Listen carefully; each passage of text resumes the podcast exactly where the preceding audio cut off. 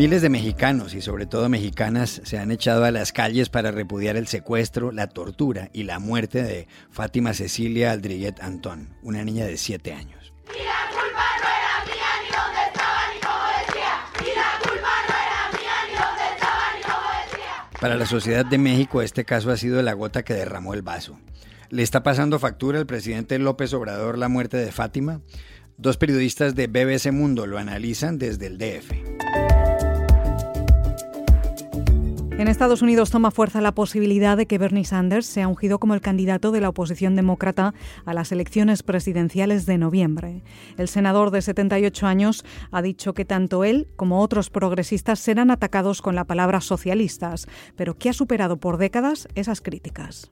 I do understand that I and other progressives will face massive attacks from those who attempt to use the slur. But I should also tell you that I have faced and overcome these attacks for decades, and I am not the only one. ¿Podrá un socialista como Sanders ser candidato y quizás presidente? Hablamos con el conocido periodista estadounidense Sebastián Rotela. En Colombia se ha suscitado un gran debate tras conocerse que un magistrado de la Corte Constitucional propone que se permita el aborto cuando la madre lo desee en los primeros cuatro meses de embarazo. Hoy, es ilegal esa interrupción voluntaria. Entrevistamos a Yolanda Ruiz, directora de noticias de RCN Radio. Hola, bienvenidos al Washington Post. Soy Juan Carlos Iragorri desde Popayán, en Colombia, a mitad de camino entre Bogotá y Quito. Soy Dori Toribio, desde la sala de redacción de The Washington Post. Soy Jorge Espinosa, desde Bogotá. Es viernes 21 de febrero y esto es todo lo que usted debería saber hoy.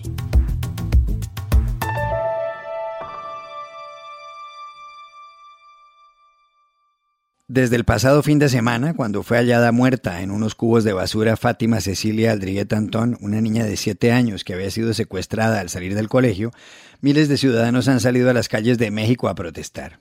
En las marchas, la gente también ha mostrado su rechazo por el asesinato el domingo de Ingrid Escamilla, una mujer de 25 años que fue apuñalada y desmembrada por su pareja. En México son asesinadas 10 mujeres cada 24 horas. El 90% de los crímenes quedan impunes. Hace tiempo no salían tantos mexicanos a las calles. Muchos de ellos se quejan de la reacción del presidente Andrés Manuel López Obrador. Con el fin de comprender lo sucedido, hemos contactado con dos periodistas de BBC Mundo en el Distrito Federal, Marcos González, que es el corresponsal, y Alberto Nájar. Primero le preguntamos a Marcos si estas manifestaciones demuestran que los mexicanos ya no pueden más. Eh, sí, pues es, muy buena pregunta porque, porque en efecto 10 mujeres son asesinadas cada día en el país, entonces pues la pregunta es un poco esa, ¿no? De por qué, por qué ahora. Eh, te puedo asegurar que desde luego no se habla de otra cosa en todos los ámbitos, en, los medios, eh, los políticos, en el Congreso, en las calles con, protestas, que, de hecho aquí en México no se habían visto esas protestas sociales tan grandes que el año pasado veíamos en Chile o, en Colombia, ¿no? Por ejemplo, pero parece que con esta crisis la población pues como que ha dicho basta y que ha encontrado el motivo para salir a las calles y exigir respuesta a las, a las autoridades. Eh, estos asesinatos, como dices, no son algo nuevo, pero lo que sí es cierto es que no dejan de aumentar. Solo en la capital, eh, en Ciudad de México, aumentaron un 60% el año pasado respecto al, anterior. Y antes de, la niña Fátima, el caso que podríamos decir que fue como la gota que, colmó el vaso es el de Ingrid Escamilla, eh, una joven que la semana pasada fue asesinada presuntamente por, su pareja, quien confesó el crimen y que, bueno, pues que causó tanta indignación por varios motivos, por ejemplo por la brutalidad del asesinato, fue descuartizada, le, arrancaron la piel y también por la publicación que se hizo en algunos medios de las fotos de su cadáver, ¿no? Es uno que es una filtración que todavía se, está investigando. Así que bueno, pues diríamos quizá que todo responde a un hartazgo social ya acumulado en, aumento constante y que de algún modo estalló con, con, estos casos. La gente pues pide que eso, que se ponga fin a, a estos asesinatos y sobre todo que no queden impunes, que no queden en esa lista de víctimas en el olvido y a juzgar por lo que ha pasado con Fátima, que, a los pocos días se ha dado con los presuntos responsables de su muerte y que, y que, bueno, que las autoridades fueron dando mucha información, incluso varias veces al día, pues diríamos que, esa presión popular desde luego ha, ha funcionado. Y también le preguntamos a Alberto Nájar por las consecuencias que tienen para López Obrador las protestas. Hace pocos días, por ejemplo, el columnista Ricardo Rocha escribió sobre el presidente en el diario El Universal lo siguiente. Lo que indigna es que no se vea indignado, y lo que ha desatado la furia es que no se muestre furioso. Alberto, ¿le está pasando factura todo esto a López Obrador? Bueno, la verdad es que ya empieza a pagar una factura. Hay una encuestadora o varias encuestadoras que hacen mediciones de la popularidad del presidente y han revelado que a raíz de esta crisis de feminicidios y su respuesta, el presidente perdió algunos puntos en su popularidad, que sigue siendo de tomos muy alta. Pero yo creo que el mayor costo es en su imagen. El presidente en varios momentos acusó a gobiernos anteriores y al sistema económico neoliberal de esta epidemia de feminicidios.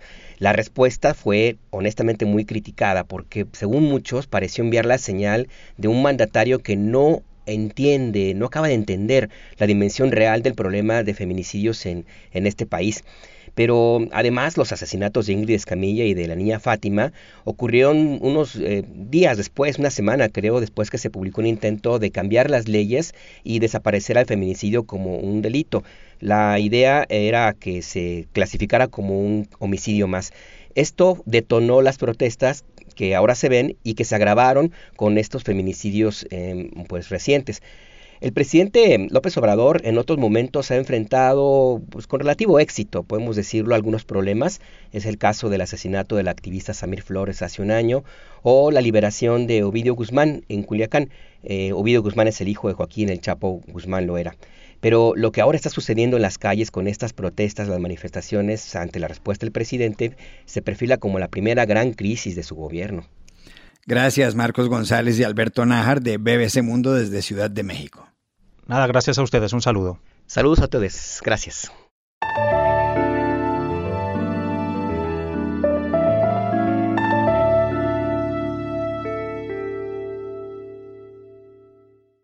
A siete meses de las elecciones en Estados Unidos, por ahora todo parece indicar que el más opcionado para convertirse en el candidato del Partido Demócrata que se enfrentaría al presidente Donald Trump el 3 de noviembre es el senador por el estado de Vermont, Bernie Sanders. A Sanders no le ha ido mal en las elecciones primarias. Entre los precandidatos demócratas quedó de segundo por muy poco en Iowa y luego ganó en New Hampshire y encabeza las encuestas para las de Nevada este fin de semana e incluso para las de California en marzo. Faltan muchas más, claro. Pero lo que llama la atención es que empiece a abrirse paso en Estados Unidos la candidatura presidencial de un hombre que se describe a sí mismo como Democratic Socialist, es decir, socialista o socialdemócrata a path of compassion, justice, and love. And that is the path that I call democratic socialism. Por eso tenemos aquí en el estudio a Sebastián Rotela, prestigioso periodista estadounidense de ProPublica. Hola Sebastián, gracias por estar aquí. Es un gusto. ¿Puede un socialista convertirse en el candidato del Partido Demócrata y eventualmente ganarle las elecciones a Trump en noviembre y ser presidente de Estados Unidos? Yo creo que sí puede llegar a ser el candidato, ya está mostrando que eh, es un candidato fuerte y, va agarrando ritmo.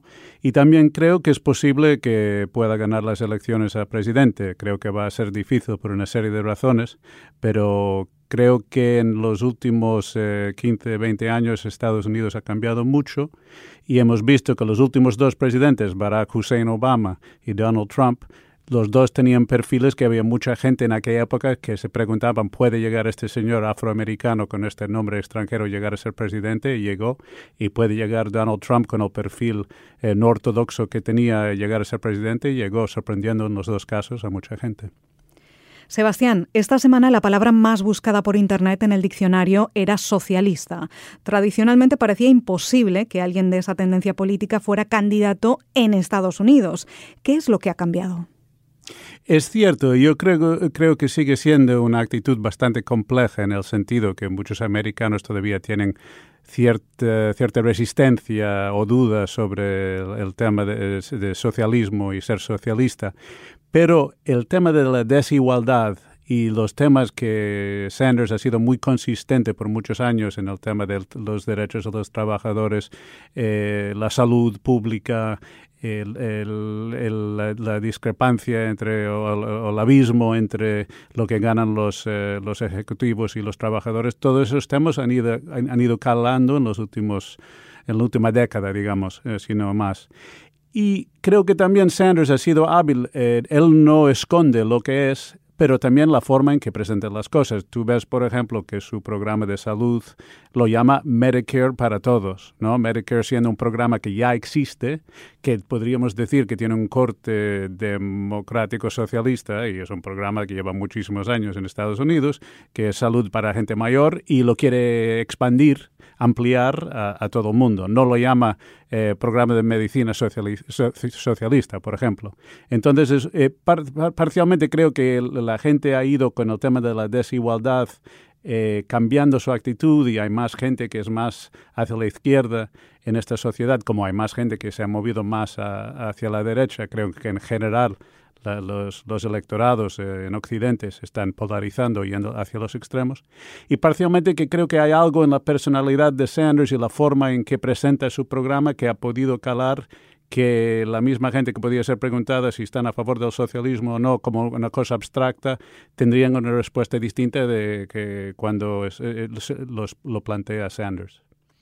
Sebastián Rotela, gracias por haber venido. Muchas gracias, Juan Carlos.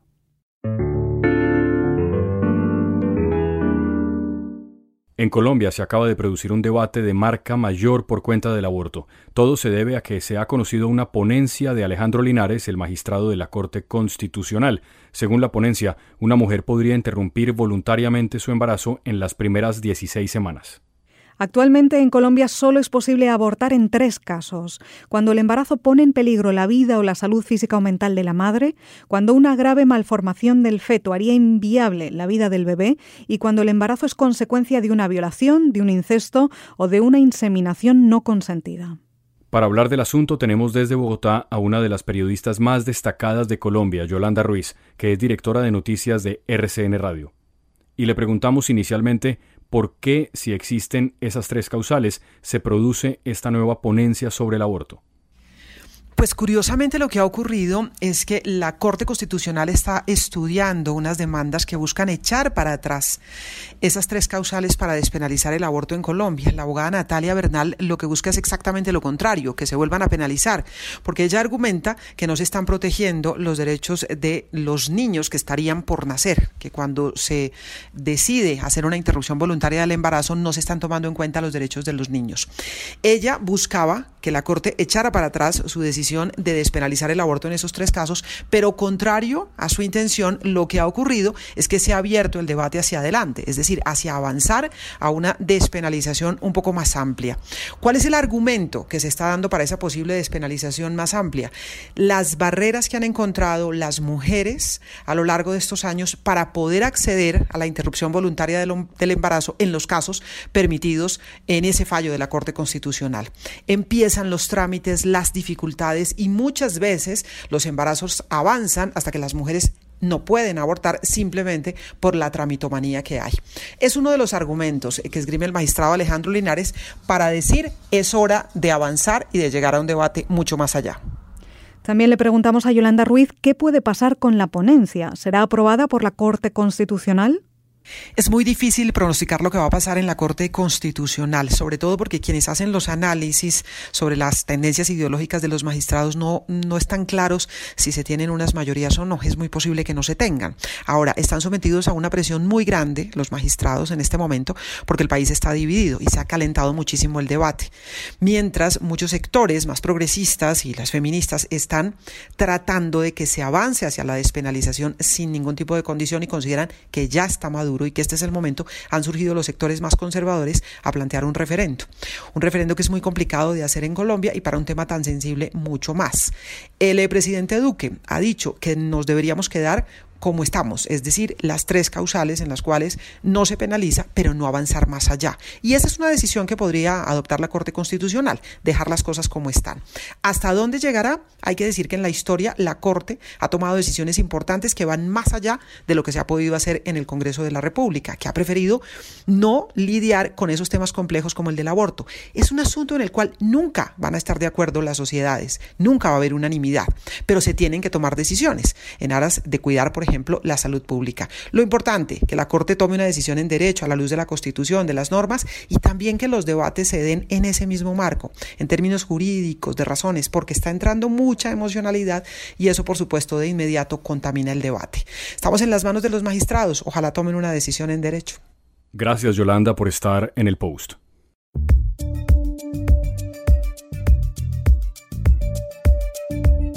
Y estas son otras cosas que usted también debería saber hoy. Autoridades alrededor del mundo advierten sobre la propagación del coronavirus más allá de las fronteras chinas, no solo después de que Japón informara sobre dos muertes de pasajeros del crucero Diamond Princess, sino también de que Corea del Sur reportara su primera fatalidad y surgieran nuevos casos en Irán. Muchos expertos creen que la enfermedad continuará propagándose a nivel mundial, a pesar de que el gobierno chino busca mostrar que está enfrentando la epidemia. Una buena noticia, sin embargo, es que los nuevos casos en China se redujeron de nuevo el miércoles, luego de que las autoridades cambiaran por segunda vez los criterios sobre cómo se diagnostican y se cuentan los infectados. En Estados Unidos, un juez federal condenó a Roger Stone, amigo y asesor político del presidente Donald Trump, a tres años y cuatro meses de prisión por haber obstruido una investigación del Congreso sobre la interferencia rusa en las elecciones presidenciales de 2016. La condena se produce después de semanas de una crisis en el Departamento de Justicia que ha molestado al fiscal general William Barr. Antes de que comenzara la lectura de la sentencia, Trump sugirió en Twitter que podría perdonar a Stone porque considera que se le ha tratado injustamente. Ha muerto en San Francisco el inventor del copy-paste, es decir, del cortar y pegar. Tenía 74 años y había empezado su carrera en Silicon Valley a principios de la década de 1960, cuando los computadores eran todavía inalcanzables para la gran mayoría de las personas. Gracias a él, los comandos cortar, copiar y pegar se hicieron más fáciles en los computadores fueron incluidos en el software de Apple en el ordenador Lisa en 1983 y en el Macintosh original estrenado en 1984. Tesler nació en el Bronx, en Nueva York, estudió en la Universidad de Stanford, en California, y su ingenio fascinó a Steve Jobs. Y aquí termina nuestro episodio de hoy del Washington Post, El Guapo. Suscríbanse a nuestro podcast en nuestro sitio web, elwashingtonpost.com, y síganos en nuestra cuenta de Twitter, arroba el post. Hasta la próxima.